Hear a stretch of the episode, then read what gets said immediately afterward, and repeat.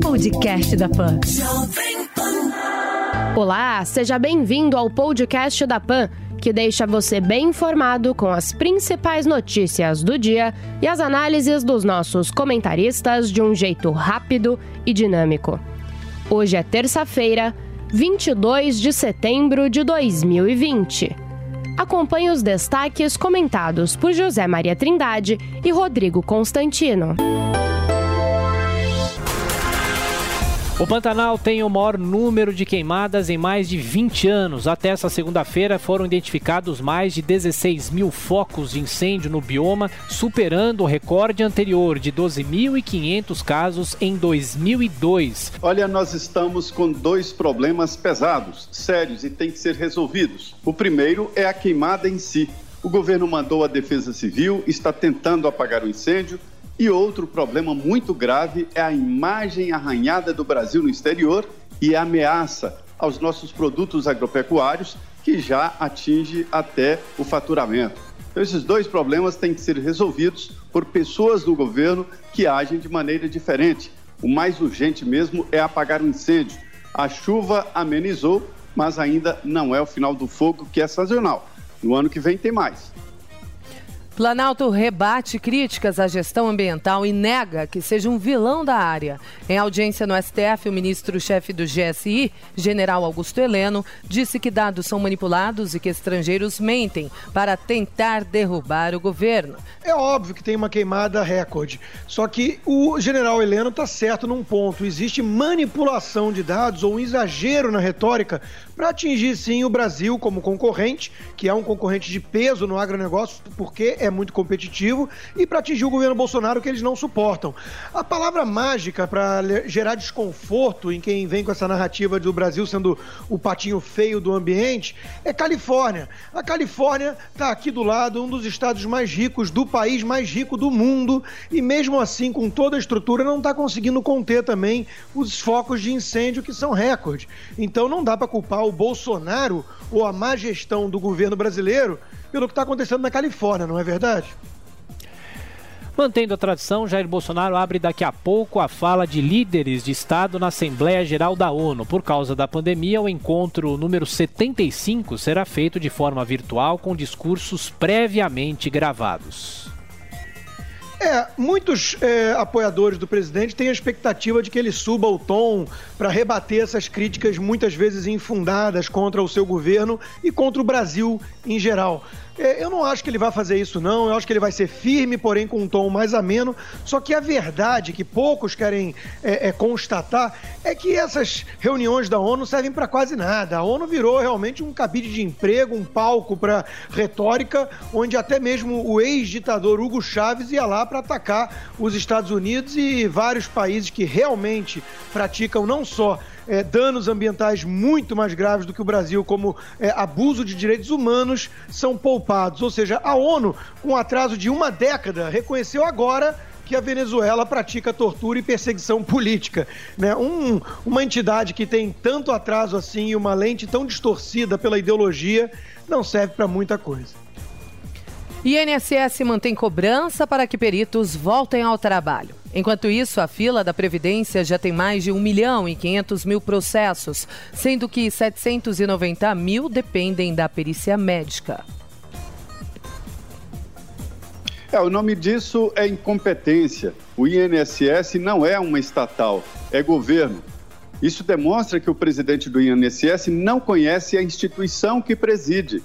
Existem resistências de volta ao trabalho? Sim, nas escolas públicas, universidades e alguns setores daqui do Congresso Nacional, mas ninguém manda abrir escolas sem professores. O INSS não podia mandar abrir os postos sem os peritos, porque isso provoca dificuldades para a população. Algumas pessoas têm que fazer um malabarismo para ir até o posto do INSS, chegar lá, bater a cara na porta. Isso não pode acontecer. O estranho disso tudo é que se a perícia não é feita por culpa do INSS, o usuário não pode perder. Ele teria que se, ser considerado apto a receber o dinheiro e o INSS que teria que provar que ele não está apto. A situação está invertida.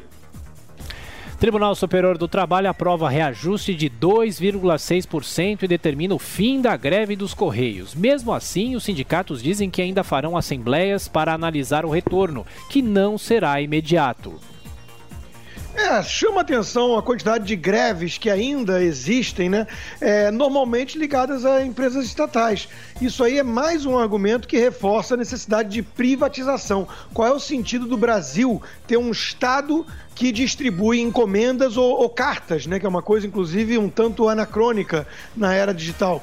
Então isso não faz o menor sentido e tem que privatizar o quanto antes o correio, que as empresas é, sob controle privado vão lidar de forma muito mais é, inteligente com os seus funcionários, podendo ter mais flexibilidade para não só remunerar de maneira mais agressiva aqueles que são competentes, produzem resultados, como também punir aqueles que estão encostados e são incompetentes. Ou seja, privatize já, não faz sentido o Brasil ter um correio estatal.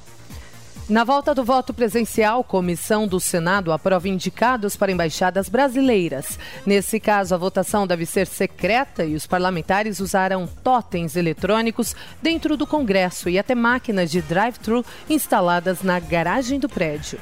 Brasil passa de 137 mil mortes pela Covid-19. Dados do Ministério da Saúde mostram que o país tem mais de 4 milhões 558 mil casos confirmados da doença, com 3 milhões 887 mil pacientes recuperados. Estudo brasileiro sugere que a dengue pode gerar algum tipo de imunidade contra a Covid-19. O trabalho conduzido pelo neurocientista Miguel Nicoleles ainda está sendo analisado por outros cientistas e não foi publicado em nenhuma revista especial especializada. Itália aprova referendo que prevê a redução do número de parlamentares. Dessa forma, o total de deputados e senadores vai cair dos atuais 845 para apenas 600 na próxima legislatura.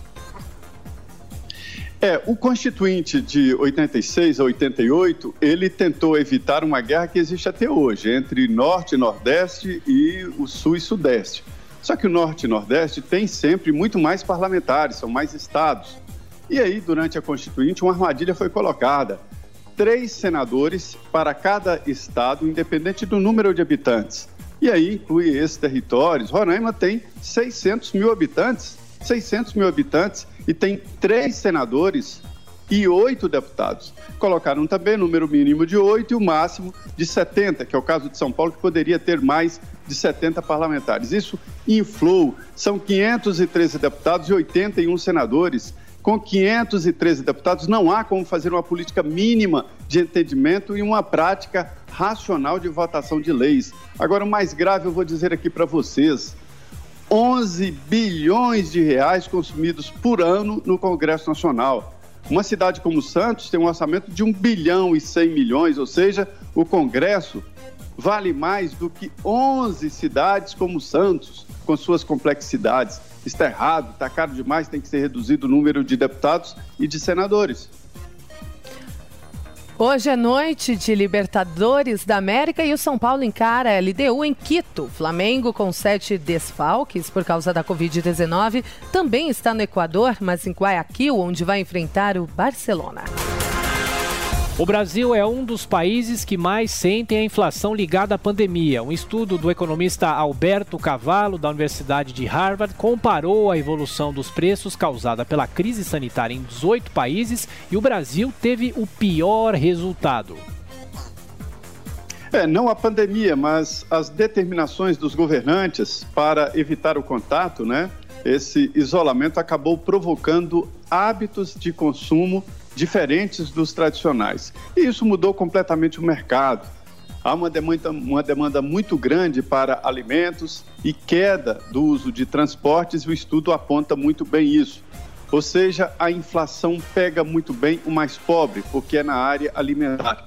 Para os técnicos da economia, isto não é inflação, porque a confirmação dos preços não será a mesma nos, mesmos, nos meses seguintes, ou seja, há uma tendência de queda eu desconfio muito, viu? Por aqui, preço que sobe não desce jamais. João Dória garante que toda a população de São Paulo será vacinada contra o coronavírus até fevereiro do ano que vem. No entanto, o governador paulista não detalhou os planos para distribuir a imunização pelo estado. Luciano Huck fala em mobilizar e liderar geração política. Questionado se teria coragem de se candidatar à presidência do país em 2022, o apresentador afirmou: Estou aqui. Olha, se a plataforma do apresentador Luciano Huck for que ele não tem barriga de tanquinho, não foi galã da malhação e não toca instrumento, mas liga para o povo, né? Se preocupa de verdade com o povo, ele não vai muito longe. Isso é típico da visão estética de mundo. Esse pessoal acha que as supostas boas intenções substituem argumentos, agenda, é, razão. Né? Então é tipo, olha, eu sou bonzinho, me preocupo com vocês, estou aqui. Isso não vai a lugar nenhum. O Luciano Huck vai ser, obviamente, é, é, vítima da pecha de ser o candidato da Globo, né? E ele pode querer bancar o isentão que for, mas todo mundo está percebendo que ele está inclinado mesmo é para a esquerda. Eu comemoro a chegada de, de pessoas à política. A política é importante, é preciso ter outras opções e outros debates, e isso enriquece.